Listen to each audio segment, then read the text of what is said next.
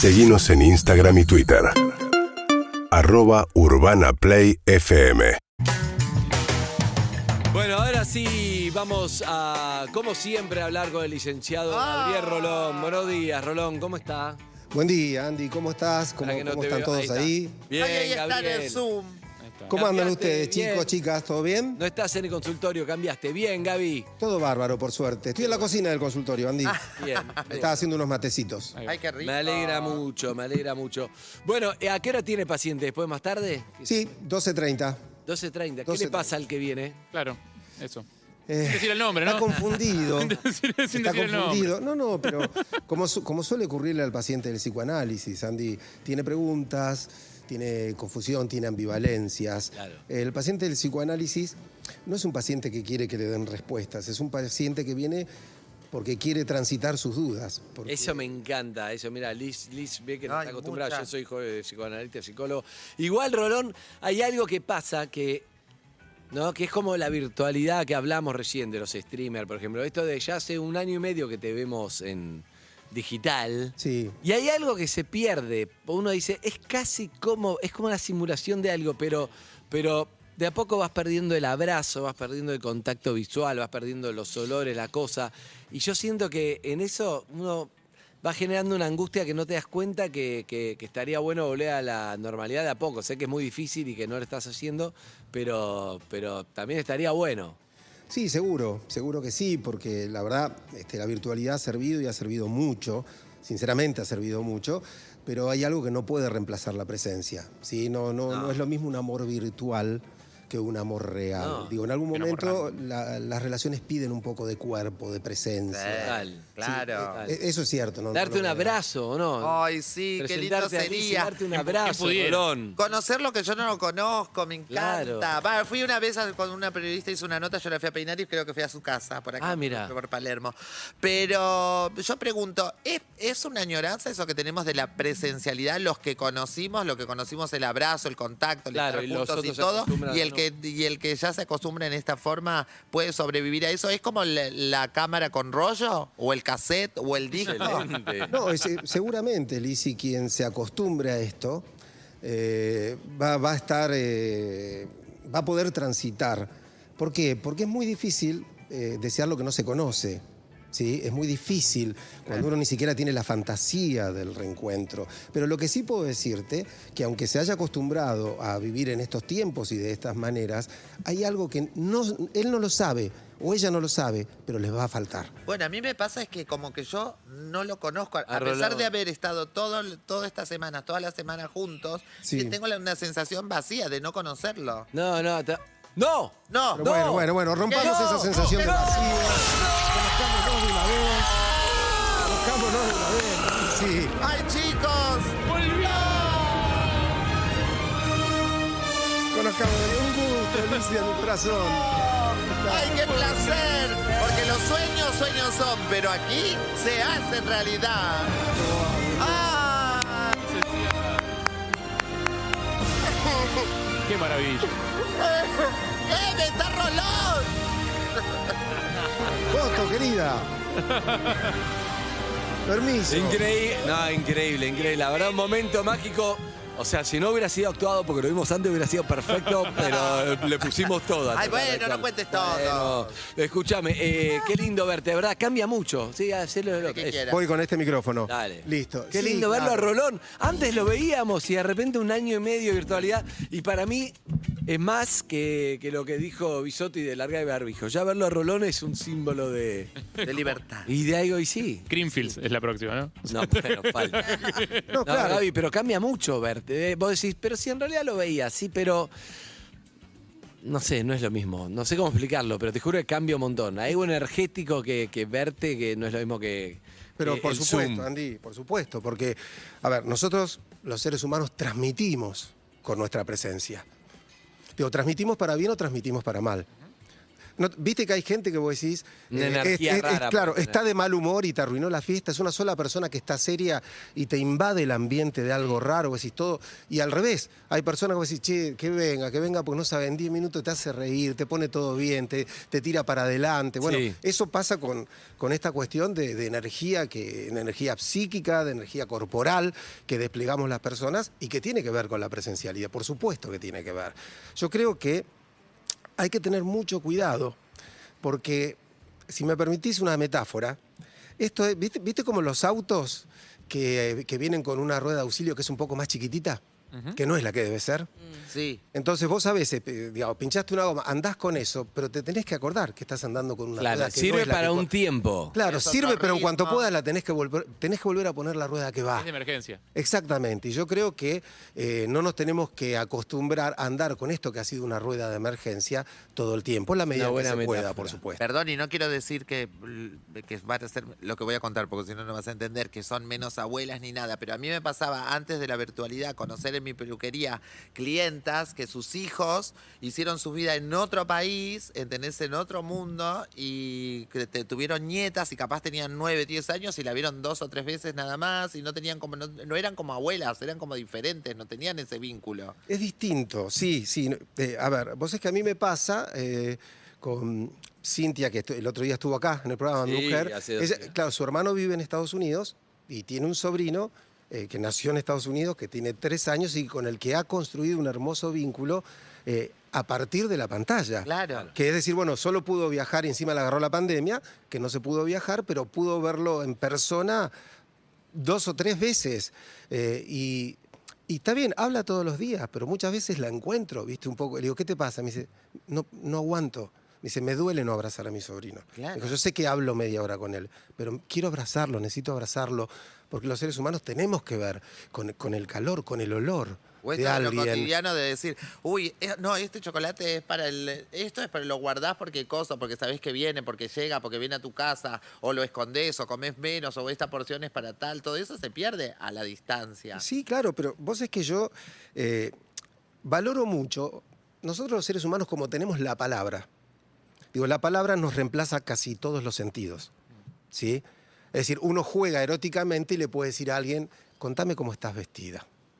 Es decir, y la fantasía empieza a ser lo que los ojos no ven. La palabra a veces empieza a ocupar ese lugar eh, que es fundamental para nosotros los seres humanos. En- Contame cómo te fue en el viaje. contame cómo te fue en el viaje. Transmitís una experiencia. Exacto. Pero no dejamos de ser este, seres que, que dependemos también y que recibimos estímulos importantes de nuestros sentidos. El est- el- el- por ejemplo, el sentido casi más importante de todos los animales es el olfato. Bueno, para nosotros hay un olor a hijo, un olor a mamá, un olor de eso que vos decís, me acuerdo del olor de mi mamá. No, no sé si te pasa, Lizzy, pero es decir, a mí me pasa con mi viejo. Es decir, bueno, oh, qué extraño. Es decir, bueno, cuando uno duerme, los nenes, el, el olor a bebé, o sea, el, el olor de tu pareja. O sea, hay un montón de cosas que se pierden con, con la virtualidad y que me parece a mí que es, eh, es fundamental que con toda la responsabilidad del mundo y de a poco vayamos entendiendo que eh, es- estamos con la rueda de auxilio. Cada vez, ahora hemos cambiado una rueda de auxilio un poquitito más parecida a la que es, eh, y a lo mejor vamos a tardar a poner un poquito, un poquito más para tardar a poner lo que es. Pero mientras eso sucede, tenemos que ir acercándonos, porque la mirada, el... Listo, será chocar puños y no darnos un abrazo como nos hubiéramos dado si nos hubiéramos conocido, Lizzy, en una época normal. Tendremos que darnos los puños. No- Nos espera el abrazo. ¿Qué pasa con algo la hay. gente? ¿Qué pasa, Gaby, con la gente que en esta pandemia se acostumbró un poco a aislarse a otro y ahora hay que actualizar el software, decir, claramente estamos mejor, volvemos como estamos, no estamos en fase 1, bueno, ahora estamos en fase 3, no sé, no tiene nombre ya, me parece Nah, una no fase, importa. pero me refiero a, che, ya se puede y hay gente que quedó ahí estancada como hace un año y no quiere ver a nadie, quedó fóbica, quedó... Por eso para mí es importante que vengas, pero claro, hay un punto donde, che, ya me acostumbré a vivir así y no, volvé a cosas que hacía socialmente, quedó aislada, no quiere ir a la casa de nadie, Claro. quedó con miedo, o sea, mucha gente quedó traumada con eso, che, no, pero mi hijo que no vaya a tal lugar porque... Y hay que ayornarse, por supuesto que no, no se terminó la pandemia, pero también hay que vivir, hay Sí. que vivir. De eso se trata, ¿no? Eh, vos sabés que Yo lo tuve- dijo Baglietto cantando. Claro, solo se trata de vivir, Li- Lito, ¿no? historia. Pero vos, vos sabés, Andy, que eh, yo lo puedo remitir a un ejemplo clínico. A mí me pasó con una paciente que tenía ataques de pánico, que tuvo un ataque de pánico en el trabajo. Bueno, eh, pasó momentos muy feos y que en un momento yo, con el- junto con el psiquiatra, decidimos pedir una licencia. eh, que pidiera una licencia en el trabajo porque no estaba en condiciones de ir. Y, y la paciente empezó a mejorar y empezó a mejorar. Y pasados los tres, cuatro meses le dije, bueno, tenés que volver. Y le agarró un ataque. Porque no, no, no, yo me siento bien, yo estoy segura, yo no quiero volver. Entonces, lo- primero hubo que convencerla porque decía, no, ¿cómo voy a dejar de ir al trabajo? Van a decir que no voy porque estoy loca, voy a quedar este, estigmatizada, voy a ser la loquita del- eh, que, que- que tiene ataques de nervio. Y una vez que, que pudimos convencerla y contenerla de que esto era lo que había que hacer, eh, después lo que costó convencerla de que había que volver, porque había encontrado un sitio de seguridad. Yo creo que es una analogía que mucho- a muchas personas hubo que convencerlas que se tenían que quedar adentro porque la pandemia era riesgosa, y ahora a muchas de ellas hay que convencerlas que de, que de a poco hay que regresar a la vida. Claro. Digo, Claro. Es, es- un tema, Andy, porque cuando, cuando el ser humano encuentra una cierta seguridad, tiende a quedarse ahí. ¿Sí? El, el efecto guarida Sí. lo tenemos, ¿es? ¿viste? Pero yo digo que es como una trinchera. Viste que la trinchera es algo que te hace sentir protegido o protegida. Eh, pero claro, pero es un lugar horrible. La trinchera es un pozo donde hay agua podrida, barro, ratas, pero vos te sentís seguro ahí. Claro. Entonces cuando dices, bueno, ya pasaron, salí de la trinchera, te cuesta salir de un lugar espantoso, porque en ese lugar te sentís seguro. Es buenísimo. Estás tirando mucha analogía muy buena hoy. Muy bueno. Estoy en la trinchera con la goma de auxilio, estoy como el orto. Y cuando y qué pasa, por ejemplo, si en, en- en- en el mismo grupo, o sea, vos y yo hermanos, eh, uno se siente totalmente libre, como que ya pasó y te llega llega el momento de encontrarse y yo te me tiro encima y vos no, puño. O sea, esas dos cosas. Va a decir, no, no sabes, el pelotudo de mi hermano te, te termina como alejando. ¿Cómo se construye ese vínculo de nuevo? Sí, claro que termina, no sé si alejándote, pero sí Pero generando mucho conflicto. Claro. Ah, Digo, no sabes, todavía no quiere, no quiere, no quiere venir a casa, nos juntamos todos y él no Claro, viene. Y pincha el otro dice, no sabes lo que es mi hermano. Al final lo quise ir a ver y se me tiró encima. O sea, Bueno, como- la otra vez me, me- me contaba una paciente que tiene dos hijos adolescentes, uno de los cuales está muy asustado con la pandemia y el otro está como que, ya está, ya quiero salir. Eh, y, y me cuenta que, es que, que- que escuchó un lío bárbaro en la casa y cuando fue a ver se, está- se estaban peleando, se estaban peleando fuerte, porque uno había salido y el otro le decía, me vas a traer el virus, me vas a hacer Claro, esto. pasa eso. Claro, entonces es, es una O el cuestión... chequeador de, che, yo quiero ir a comer con Harry, pero vos, ¿qué hiciste ayer, Harry? ¿Vos con quién viste Eh. que lo vi? ¿Entendés? Que Claro. a veces querés armarte algo mental que no se puede, que sí habrá ocurrido hace un año y pico, pero... Sí, pero, la, la fantasía de que puedes tener todo bajo control. Sí, también. Exacto. Y que no. Y no. Bueno, No. pero igual si querés consultar, porque qué sé yo, cada uno también se cuida como, que- como se quiere cuidar, no puedes jugar al otro porque se quiere cuidar y te pregunte qué hiciste, no te puedes ofender por eso. con el otro. No, no, bueno, si vivís con el. Bueno, sí. Pero ponele, te encontrás con alguien que no ves hace mucho tiempo y ¿y qué hiciste ayer? ¿Y qué policía que sos? Y bueno, pero ¿cuál es el problema? Te estoy preguntando, es una charla, no te vas a enojar porque te pregunto. Pero es raro, pasa mucho con padres de hijos, che, pero ustedes que uno que se ofende, otros que entienden que, es así. Yo, yo creo que se ve, como todo en la vida, distintos comportamientos que tuvimos frente a la pandemia. También está que lo sufrió mucho, que no le pasó nada, que no le pasó nada cree que, bueno, no pasa nada, Mm. hasta que te pasa. Sí, claro. No, yo creo que hay que tomar con mucha responsabilidad, con mucho respeto. Estoy de acuerdo con lo que dice Eve. eh, que si alguien dice, che, perdóname, yo si vos estuviste en algún lugar, prefiero no verte por unos días, Claro. listo, te lo tomo, es tu manera de cuidarte, no te trato ni de perseguido ni de nada, yo hago responsablemente lo mío, Sí. hay que hacerse cargo, que hacerse muy responsable de uno mismo, porque es uno quien se tiene que cuidar. Pero esto, ¿sabes a quién le pega más fuerte que a nadie? Aquellos que se desesperan por tener la vida bajo control. Uh, Digo, aquellos que quieren un amor seguro, un amor para toda la vida, un amor donde no haya riesgos, una relación donde no haya riesgos, un trabajo donde no haya riesgos. Esas personas la van a pasar muy mal, porque si algo ha instalado la pandemia es que no se puede No vivir sin riesgos. nada, claro. ¿Sí? Eh, hablando del amor, volviendo para el tema del amor, no hay garantías de nada, ¿no? Esto es día a día, todas las parejas son día a día. Todas, y, eh, y tiene que ver con esto, to- todos nos, a veces nos desvelamos en busca de la, de la seguridad en el amor, ¿sí? Y yo creo que ese es un problema. Eh, el arte de amar, diría Eric Fromm, este, el nombre, digo, el arte de amar, me parece que tiene que ver con aprender a transitar de un modo deseante, apasionado, tierno, de la mejor manera que uno pueda, un territorio que es potencialmente riesgoso. ¿Por qué? porque cuanto más grande es el compromiso, cuanto más grande es el amor o la pasión, más fuerte es el dolor si se pierde. Entonces, eh, digamos, quien no quiera correr ese riesgo tendrá que tener el cuidado de no enamorarse nunca, lo cual es horrible. Sí, sí. ¿Cómo? ¿No? Es fácil cuando uno está enamorado los primeros meses o días, todo eso, ya sabemos que es fácil, pero ¿cómo, cómo saber cómo estás realmente cuando pasa mucho tiempo o años y decís, estoy enamorado, es una costumbre, está bueno lo que tengo, lo elijo todos los días o simplemente me pasa todas esas dudas que mucha gente ni quiere preguntarse? O me da miedo ver lo que viene después, digo. O, o exacto, o te quedás por miedo porque estoy mejor así que... ¿Cómo se evalúa eso? ¿Soy feliz, no soy feliz? A veces no es tan fácil verlo. No, para nada. Y yo creo que tiene que ver con esto un poco de lo que estábamos hablando, ¿no? Eh, cuando te pasan cosas, estás inquieto, Andy. Digo, hay, personas que, no digo este, una intranquilidad, o porque si no uno parece que estuviera eh, buscando relaciones conflictivas, que esas son las que te hacen sentir con una inquietud difícil de manejar. Pero es cierto que cuando vos deseas te pasa algo.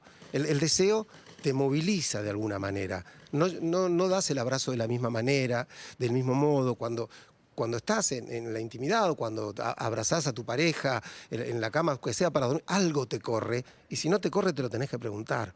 ¿sí? Te tenés que preguntar ¿qué, qué es lo que estamos haciendo, qué me está pasando, que esto me dejó de ocurrir. O sea, hay que tener mucho cuidado con no perder aquello que nos enamoró, Andy. Eh, la, la otra vez me, me- me decía un paciente, yo no sé, me, me dice que me dejó de querer, me dijo, yo no entiendo por qué. Y charlábamos un poco, yo le decía, ¿qué, qué la enamoró de vos? Y bueno, que yo era compañero, que era esto, que la apoyé cuando estudiaba, que esto, que el otro. Le digo, ¿cuánto de eso hay ahora? Y el tipo me dice, muy poco. Le digo, ¿y por qué no se va a desenamorar si vos no tenés nada de lo que la enamoró? A veces nos creemos que porque enamoramos a alguien tenemos piedra libre para después dejar de ser aquel que el otro amó.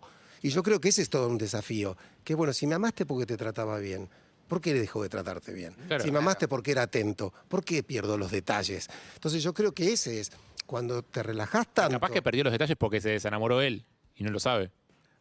Es posible, es posible porque eh, a qué negar que el estímulo repetido este, corre el riesgo de perder su eficacia. ¿sí? Por eso yo creo que lo interesante es que eh, eh, venga en nuestro auxilio la palabra. Digo, está pensando en su pareja. En mi pa- ¿Por no, qué? No, no. ¿Qué, qué- qué pasa con la pareja, Lizzy? Yo tengo muchos conflictos. Mirame ahora que podés, ¿eh? Pero Mirame. lo que yo Ah. digo, eh, para mí hay como una gran equivocación en pensar que estar enamorados es estar juntos. Yo sostengo eso, que las relaciones no siempre tienen que ver con estar o no enamorado. Puede ser que si vos estás con alguien te podés separar porque dejaste de amar, pero muchas veces tenés- te, te terminás separando porque realmente no es una buena pareja y es un acto de amor también. Sí. Y seguís enamorada, pero sabés que no puede ser con esa persona. Bueno, para eso hace falta un nivel de sanidad tan grande. Para Que yo no lo tengo y ni se te ocurra dejarme robar. Claro, porque es decir, bueno, te amo, este, pero sabes que no es lo mejor para nosotros, pero te amo. Es, muy, es durísimo, ¿viste? Sí, pero a mí me Priorizar pasó eso. con una la- relación, ¿entendés? Que lo, lo seguía amando durante mucho tiempo, pero sabía que no era con esa persona. No iba a poder llegar nunca a ningún lado, no iba a poder hacer absolutamente nada. ¿Y, él fueron- quería estar con vos? También, y fueron muchas charlas y fueron eh, muchos llantos, más de parte de él, porque yo soy más eh, conchuda, bueno, pijuda, que él, pero, Conchuda estaba bien. pero, mm, pero la verdad es que sentía que no, no iba a poder lograr absolutamente nada de todas las cosas que me daban felicidad. Y algo que yo siempre se lo dije, y ahora todavía cuando... ¿Y por qué lo amabas digo, entonces? no sé, lo amo porque lo, am- lo amo porque sé que es una persona encantadora, porque me llama un montón la atención su personalidad, porque me parece un ser increíble, pero no es una persona con la que yo elija estar porque no puedo estar, porque va más allá de, de- de poder tener una relación con él. Y lo que yo le decía cuando él me decía, pero si nos amamos, ¿por qué cómo puedes ser feliz sin mí? Y le digo, lo que pasa es que... eh, hay un montón de cosas que me hacen felices y vos sos una partícula de esas. Entonces, sin vos, obviamente me falta esa partícula, pero puedo ser feliz igual y lo que yo estoy buscando es todo el otro 99, el otro lisoform que me falta. Es lo que yo 99.9. necesito para ser ¿Y no te feliz. queda la duda de, de qué habría pasado si hubieran seguido? Eh, Sí, le no. queda la duda. No, Sí, un poco sí. no, ninguna.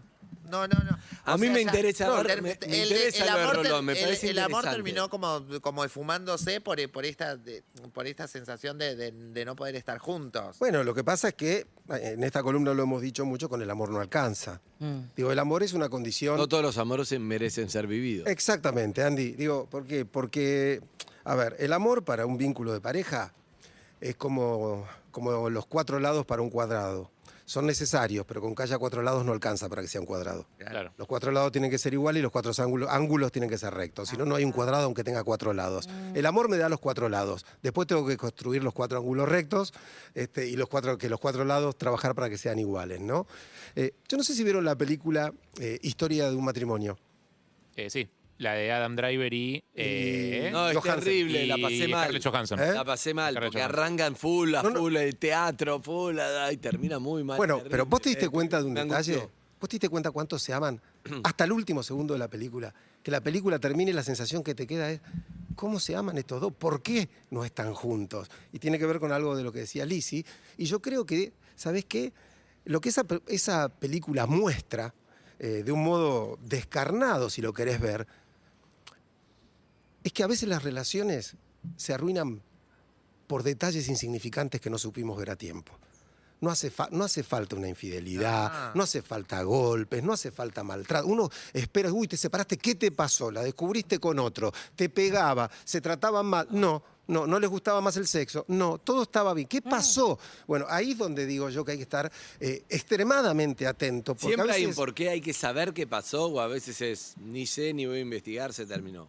A veces se termina y uno no va a descubrir nunca por qué. No, a veces te- hay pero te personas a las que no les interesa Te saber. calma un poco el dolor, al menos tener algo parecido a una explicación. Claro. Lo que pasa es que el amor es inexplicable, Harry.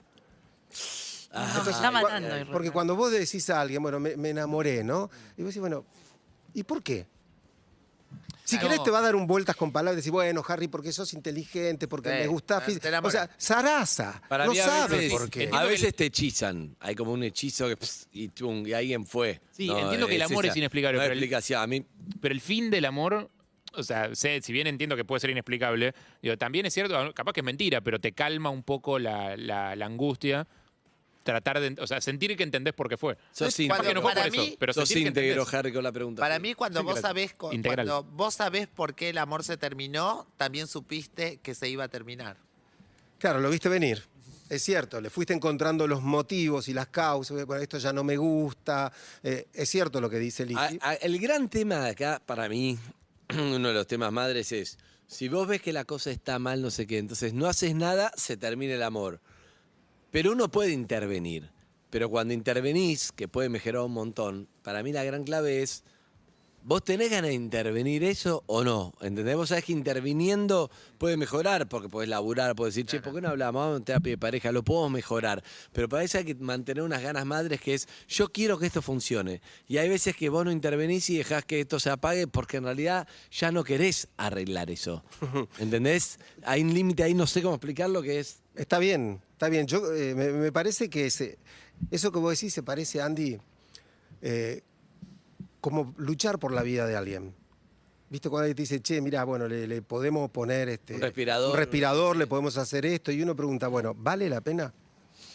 Quiero decir, ¿me estás haciendo esto para que para estirar una agonía? ¿De verdad se va a morir igual dentro de seis días? A lo mejor conviene si lo dejarlo ir en paz.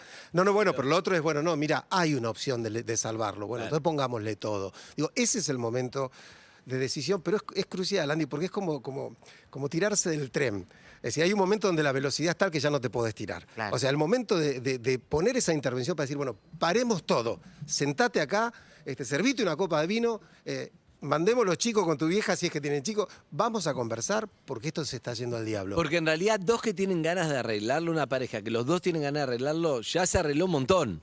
Sí, ya claro. es un montón con dos que se sientan que lo quieren arreglar. Porque hay un deseo compartido. Exacto, después habrá que ver el orgullo, no sé qué, cada uno, la generosidad también para no ser yo, yo, yo, yo, todo el tiempo sos vos el problema. Pero ¿sabes qué, qué Pero muchas veces pareja, cuando Andy? uno no quiere, ya está. No, pero lo que pasa- una, una pareja, eh, lo que define una pareja es la posibilidad de construir un deseo en común. No son dos personas que se desean a sí mismas nada más. Son dos personas que además de eso pueden tener un deseo en común, aunque sea que tiene que ver con ellos. ¿sí? Entonces, si yo tengo el deseo de seguir con vos y vos tenés el deseo de seguir conmigo, a lo mejor podemos trabajar para hacer esto. A veces uno dice, mira, yo te adoro, yo te amo, yo te quiero, yo quiero seguir con vos, pero vos tendrías que cambiar esto, esto, o sea, pará. Y el otro dice, sí, bueno, yo también quiero, pero a mí no me gusta que vos... Que vos pará". Entonces, ¿dónde está lo que yo estoy dispuesto a hacer? Porque lo único que quiero es que vos encajes en lo que yo tengo ganas, en lo que yo deseo. No es un buen comienzo para arreglar una pareja, porque si esa pareja continúa se va a parecer más a un sometimiento Claro. que a un acuerdo deseante. Entonces me parece que lo importante tiene que ver con eso. O sea, a ver, Bueno, ¿tenemos deseo compartido? La podemos pelear. Claro, bueno, eso siempre le digo a arroba Alturria, yo, ¿entendés? Le digo, porque si yo tengo miles de muchos motivos para sentir que, que algo me está faltando y vos tenés miles de motivos para sentir que algo yo estoy haciendo que está haciendo mal, es ahí donde no nos vamos a poner de acuerdo nunca.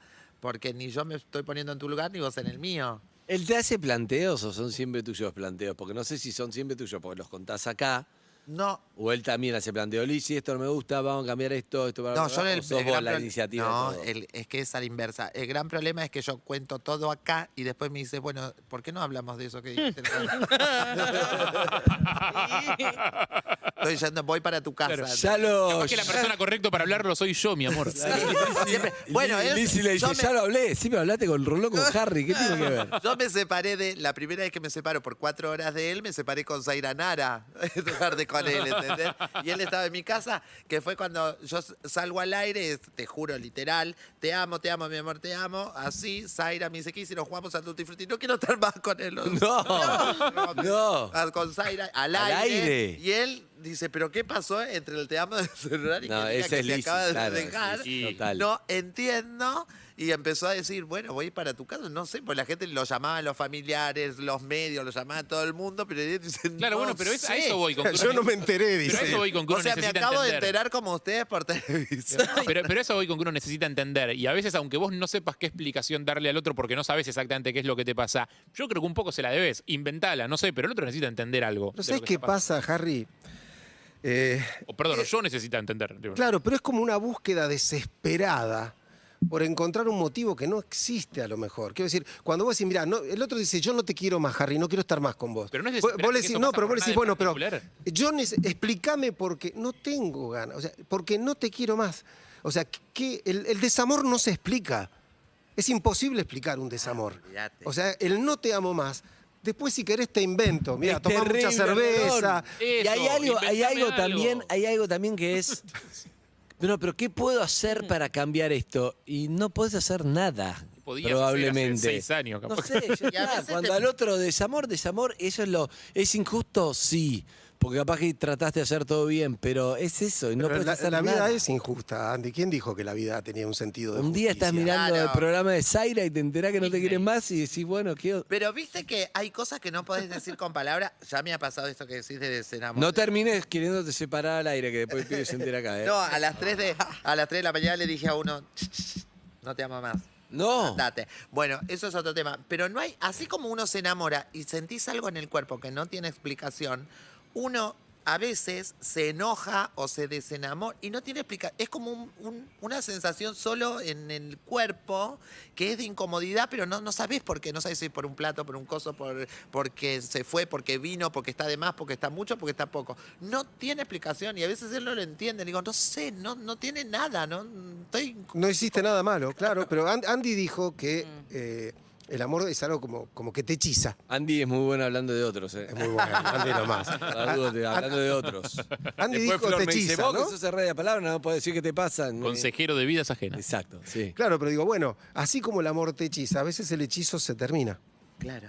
Y Estoy de acuerdo. listo, cuando vos decís, ¿qué pasa? ¿Cómo, cómo explicás el- final de un hechizo? De ninguna manera. Simplemente hay que tener la dignidad de seguir viviendo. En este octagésimo segundo aniversario del fallecimiento del doctor Sigmund Freud, dame una explicación. Claro, tal cual. Rolón, Amigo, qué lindo que hayas venido. De verdad, ¿eh? Cambia, ¿no? Cambia Qué mucho. lindo disfrutarte. Probablemente Gracias, sí, nos Lindo separemos conocerte. todos, pero qué lindo que hayas venido. No, de verdad, es lindo, es lindo, es lindo poder charlar con vos, verte, ver, ver que surge otro día poder hablar con oyentes. No te digo todas las semanas, cuando vos quieras y puedas, pero la cambia. se- la semana que viene estoy acá, quédate tranquilo. ¡Vamos! Javier Rolón, licenciado. Muy, muy Espectacular. invasivo de Y nos trajo pará, el pará. libro, nos trajo el libro, El Nos trajo precio el de la libro. pasión. El duelo me tocó a mí. Ah, mira. Ah, Eso cada- está pensado Vos para- lo ya lo tenés, Andy, te lo mandaron, por eso no te ¿Está pensado uno cada uno para quién? pareció. El precio de la pasión, Eve, Ay, para el Eve. Y- duelo. El duelo. Gracias, Gaby, como siempre. ¿eh? Gracias. Gracias, Andy. Espectacular. Gabriel Rolón pasó por acá y nosotros nos vamos a donde, Suki. Perros de la calle 2021. UrbanaPlayFM.com